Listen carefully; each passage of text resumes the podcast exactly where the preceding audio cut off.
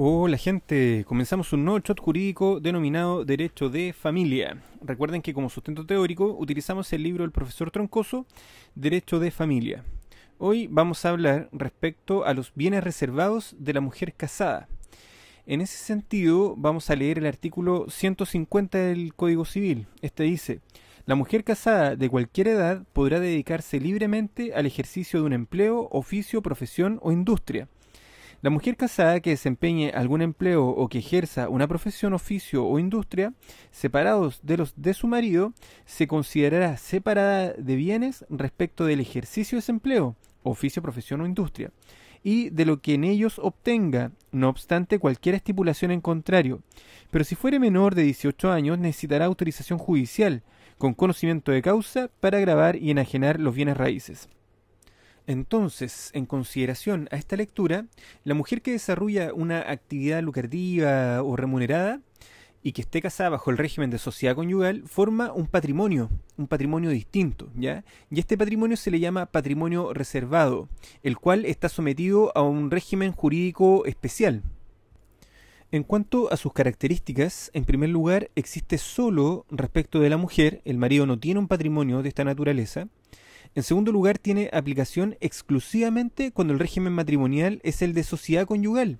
En tercer lugar, existe eh, de pleno derecho por el simple hecho de haber contraído matrimonio ¿ya? y cumplirse los requisitos que la ley establece. Es una institución de orden público y esto significa que no puede ser derogado por la voluntad de las partes. En quinto lugar, da origen a una separación legal parcial de carácter especial. Y, eso lo, lo podemos extraer desde el mismo artículo, que dice acá, se considerará separada de bienes respecto del ejercicio de desempleo, oficio, profesión o industria y de lo que en ellos obtenga.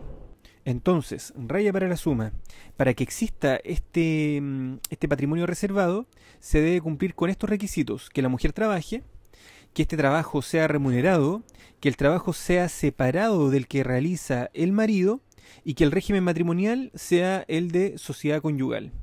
De este activo, entonces, tenemos que distinguir los productos del trabajo, las adquisiciones con el producto del trabajo, los frutos del patrimonio reservado. Todos esos eh, bienes vendrían a constituir este denominado activo del patrimonio reservado. ¿Y qué pasa respecto al pasivo? Bueno, el pasivo también tendríamos que considerar. Pues, ¿Cuál es el pasivo de este patrimonio reservado? En primer lugar, las obligaciones contraídas por la mujer en su administración separada. Eso lo vemos en el inciso quinto del artículo 150. En segundo lugar, las obligaciones contraídas por el marido en utilidad de la mujer o de la familia en común. ¿Vale? Eso está en el inciso sexto del artículo 150. Ahora, ¿cuándo excepcionalmente el hombre se obliga con sus bienes por las obligaciones contraídas por la mujer en la administración separada. Y ahí tendríamos que ver, por ejemplo, si el marido eh, responde como fiador o está obligado ante una obligación solidaria. Em, en esos casos podría responder el marido con sus bienes propios. En cuanto a la administración de este patrimonio, corresponde exclusivamente a la mujer, que para esos efectos tiene amplias facultades, ya que la ley la considera como separada de bienes. Lo leímos recién en el inciso segundo, ¿cierto? Sin embargo, este inciso segundo también establece, adivinen, una excepción, ¿ya? ¿Qué pasa en el caso de la mujer que es menor de 18 años? Y en ese caso, ella necesitará una autorización judicial con conocimiento de causa para grabar y enajenar los bienes raíces. Eso lo vemos en el mismo inciso segundo. Excepcionalmente, el marido podrá administrar el patrimonio reservado cuando la mujer le confiere un mandato al marido y si la mujer fuere declarada en interdicción por demencia, sordomudez, ¿ya? y el marido fuere su curador, administrará este no en calidad de cónyuge, sino como curador. Finalmente, ¿qué pasa con los efectos sobre estos bienes reservados ante el caso de la disolución de la sociedad conyugal?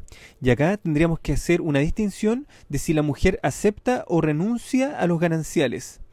Si la mujer acepta los gananciales, los bienes reservados pasan a aumentar el haber común y entran en la liquidación de la sociedad conyugal, como los gananciales se dividen por mitades entre marido y mujer, puede resultar que éste se beneficie con el trabajo de su mujer. Eso aparece en el inciso séptimo. En consecuencia, cesan la administración separada de la mujer y los bienes reservados se regirán por las mismas normas que los bienes sociales, debiendo incluirse en el inventario y tasación en la masa partible y seguirán la suerte de todas las demás operaciones de la liquidación, y en segundo lugar, si la mujer renuncia a los gananciales, conservará su patrimonio reservado y responderá con ellos de la totalidad de las obligaciones que afecten dicho patrimonio. Bien, con esto vamos por terminado este shot. Les mando un abrazo y nos vemos en el siguiente capítulo. ¡Chao!